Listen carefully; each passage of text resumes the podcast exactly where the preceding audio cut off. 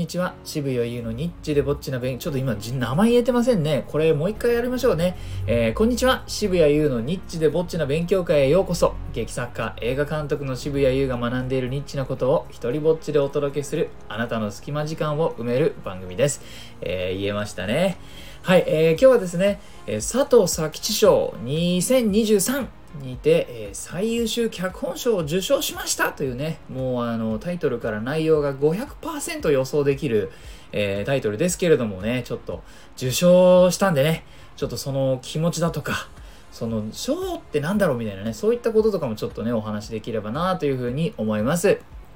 まずはですね、この佐藤佐吉賞ってなんだよっていう話なんですけれども、え王子小劇場という、これまた名前の通り、え王子にある小劇場がございまして、えそこでですね、年間行われた、え舞台作品、まあ、大体週に1本ぐらいやっているイメージなので、まあ、おそらくは50作品ぐらいあったと思うんですけれども、ま、その1年間の間に去年ですね、やられた舞台作品、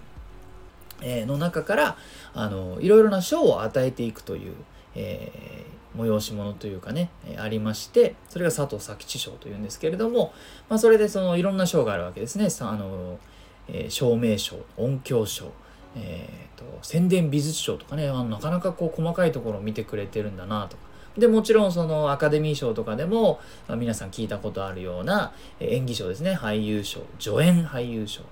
で、えー、それからだんだんこう、まあ、みんな注目しがちなあの演出の賞だとか脚本の賞だとかそれから作品賞だとかっていうのが、まあ、ありまして、えー、で僕が主催している劇団牧羊犬というのがあるんですけれどもその劇団牧羊犬がですねなんと5部門あの受賞優秀賞を受賞しまして、えー、舞台美術とそれから、えー、優秀助演俳優賞えー、井上薫さんという方だね。それから優秀主演俳優賞、平谷真宙さんという方ですね。で、えー、それから、うんと、脚本賞、それから作品賞、これも優秀だったんですけども、え先日ですね、13日にその中からこう最優秀を決めるという授賞式がありまして、でですね、行って驚いたんですけどね、もうすごい人数がいて、100人ぐらいいたんじゃないかなちょっとまあ数えたわけではないんですけれども、まあ、劇場の空間がもうそれこそ人がいっぱいいましてあのそんだけねあの小劇場のこう界隈で盛り上がっているというものを見ること自体非常にね元気をもらいました。で、その中で、えー、我々の作品がですね、最優秀主演俳優賞と、でそれはあの平谷真宙さんというね、主演してくださった女優さんが、えー、それを取りまして、えー、で、僕の方はですね、最優秀脚本賞をあのいただきました。この 2, 2個前の放送かな？あの、僕がいかに、この、いかに書けずに、えー、そそのエンタメ作品は何だろうみたいなね、えー、最終的にあまりにも自分のいつもね得意とする方法が使えず、まあ、多分作家人生の中で最大のピンチだった作品だったんですけれども、まあ、それがですね、えー、こういった形で評価されたのは僕にとっては何て言うかちょっと不思議というかね、あれと、その僕の普段使って、まあ何て言うんですか、な、10年以上、ももっとかな、俺何年ぐらい物書いてんでしょうね。20年ぐらいやってんのかな。あのー、それをかけて、磨き上げてきた自分のその、殿下の宝刀みたいな、この武器を使えば、大体どの敵とも戦えるみたいな武器があるんですけども、それをですね、封印した作品だったんですね。封印したというか使おうと思ったけど、なんか全然今回の戦いではその、その刀ではなかったみたいな感じの戦い方をした、書き方をした、えー、ストーリーだったんですね。えー、だもんだから、その、ひたすら人に評価されたり、また今回この賞をもらったりするっていうのが、まあ、ちょっと自分の中ではこう不思議というか、もしかしたら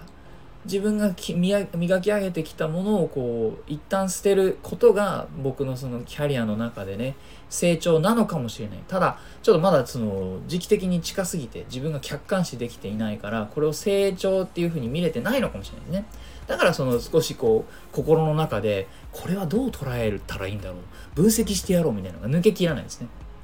まあでもね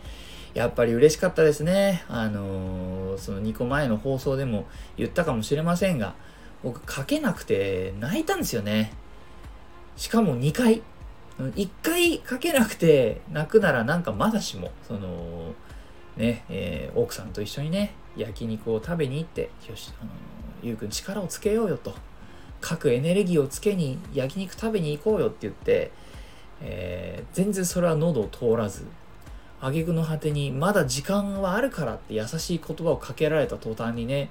うえーかきで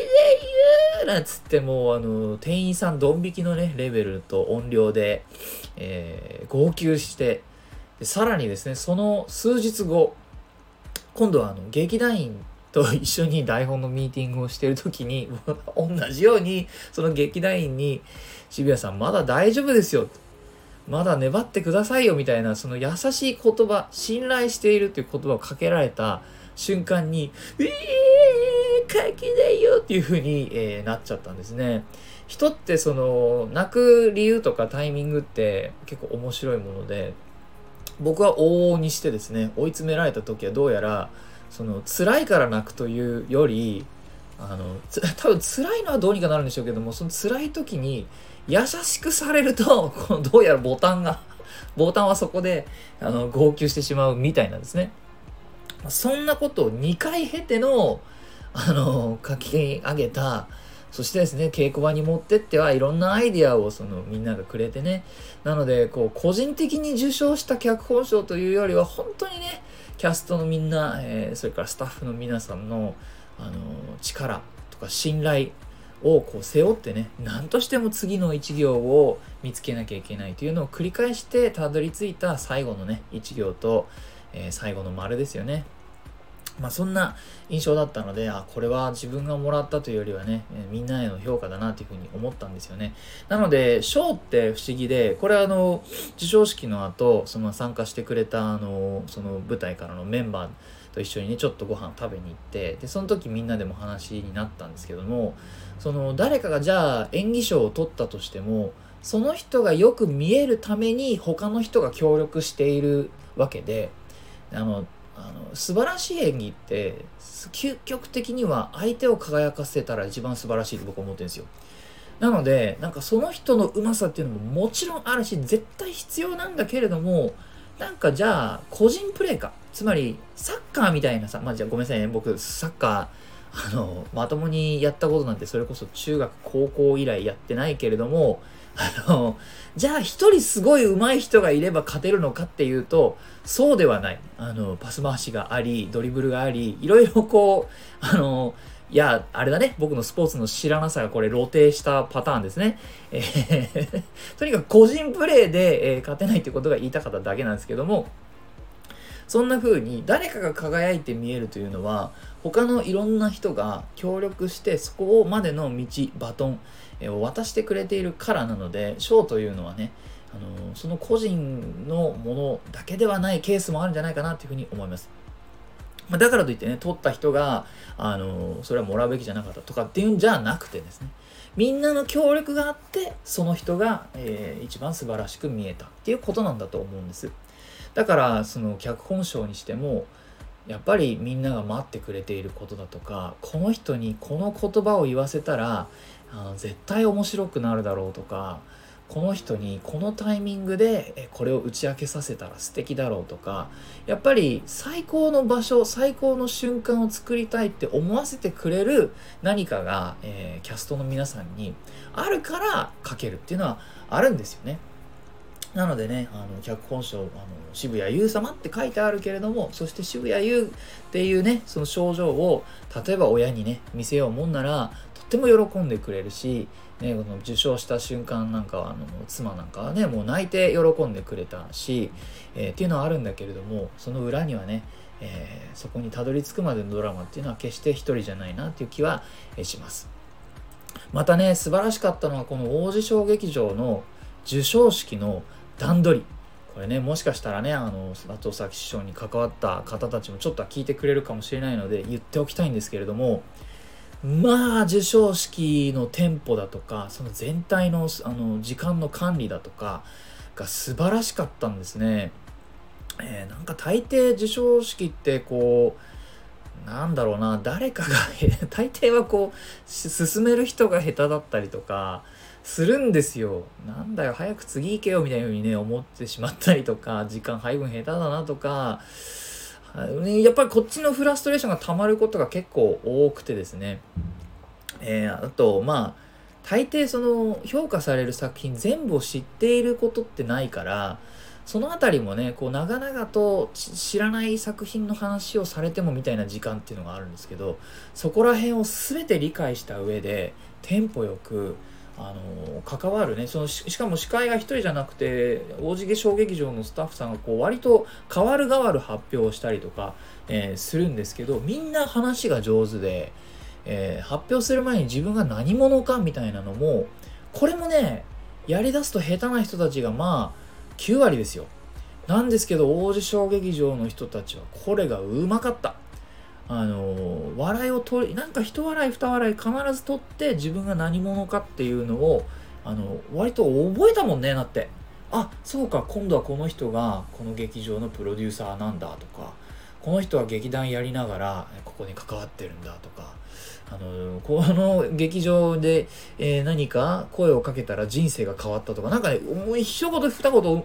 の記憶に残るようなことを言ってねそれですってあの賞の発表に行ってくれるというね素晴らしかったです。ぜひ、あの、賞を、授賞式をやる人たちは、この王子小劇場の佐藤咲師匠、一回見てからやってほしいくらいの、もうね、テキストブックお手本にしてほしいクオリティでございました。あの、で、何しろ演劇に対する愛がすごくて、どの作品もですね、多分もうみんな全部見たんだと思いますよ。それで、えー、愛を持ってね、そして真剣に何の忖度もなしに本当に自分たちが納得できる結果を出そうとしてくれていた気がするのでそういった意味でもね、今回の最優秀脚本賞にはとっても価値があるし、嬉しいものをいただいたなというふうに、思っているというお話でございました。本当にね、あの、僕らはこうやって作る作り続けることが合っているのかとか、まあ、意味があるのかとか時々ね、わからわからなくなるんですよ。なので、こうやって賞という形で評価してもらえると、続けるエネルギーになります。